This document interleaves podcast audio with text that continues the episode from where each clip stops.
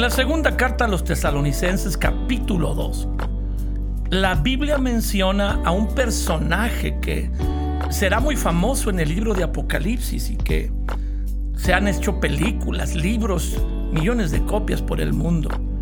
En este capítulo se menciona al anticristo. ¡Wow!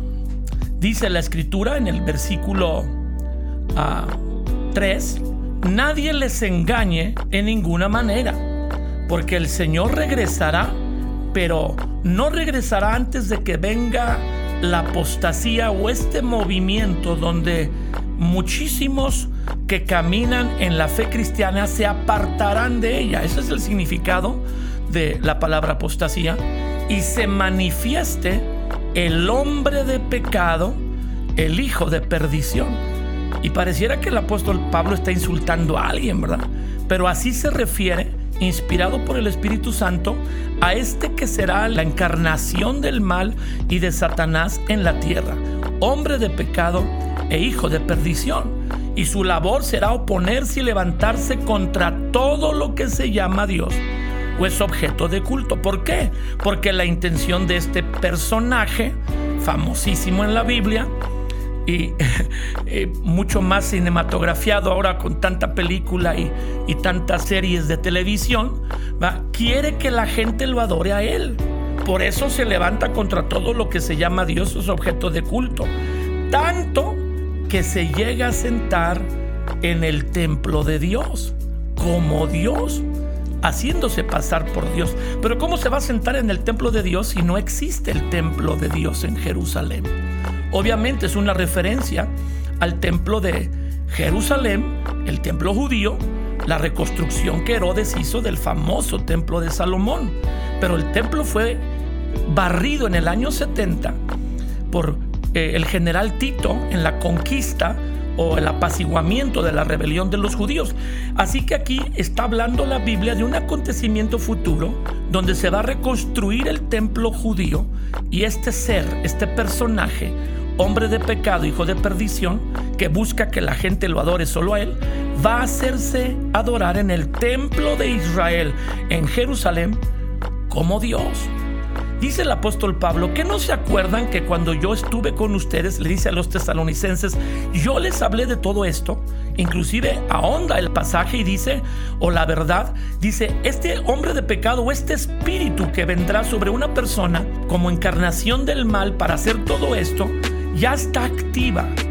Ese espíritu ya está activo en la tierra, que encabeza el mal, se mete a dirigir ciertas personas que dañan la fe cristiana en los medios de comunicación, o se diga en el internet, aún en las leyes de los países. Pero al presente hay quien lo detiene y se manifestará a su debido tiempo. Ahora, mucho se ha hablado de esta batalla que va a haber cuando Jesús regrese a la tierra contra este ser, el anticristo. Pero mire el verso 8, no va a haber batalla. Bueno, va a haber batalla del lado de este hombre o esta encarnación del mal y lo que logre reunir para atacar a Jesús en su retorno. El verso 8 dice, entonces se manifestará aquel inicuo a quien el Señor matará con el espíritu de su boca y destruirá con el resplandor de su venida. Inicuo cuyo advenimiento es por obra de Satanás que con gran poder y señales y prodigios mentirosos y todo engaño de iniquidad tratará de desviar a la gente para que se pierda, por cuanto no recibieron el amor de la verdad para ser salvos.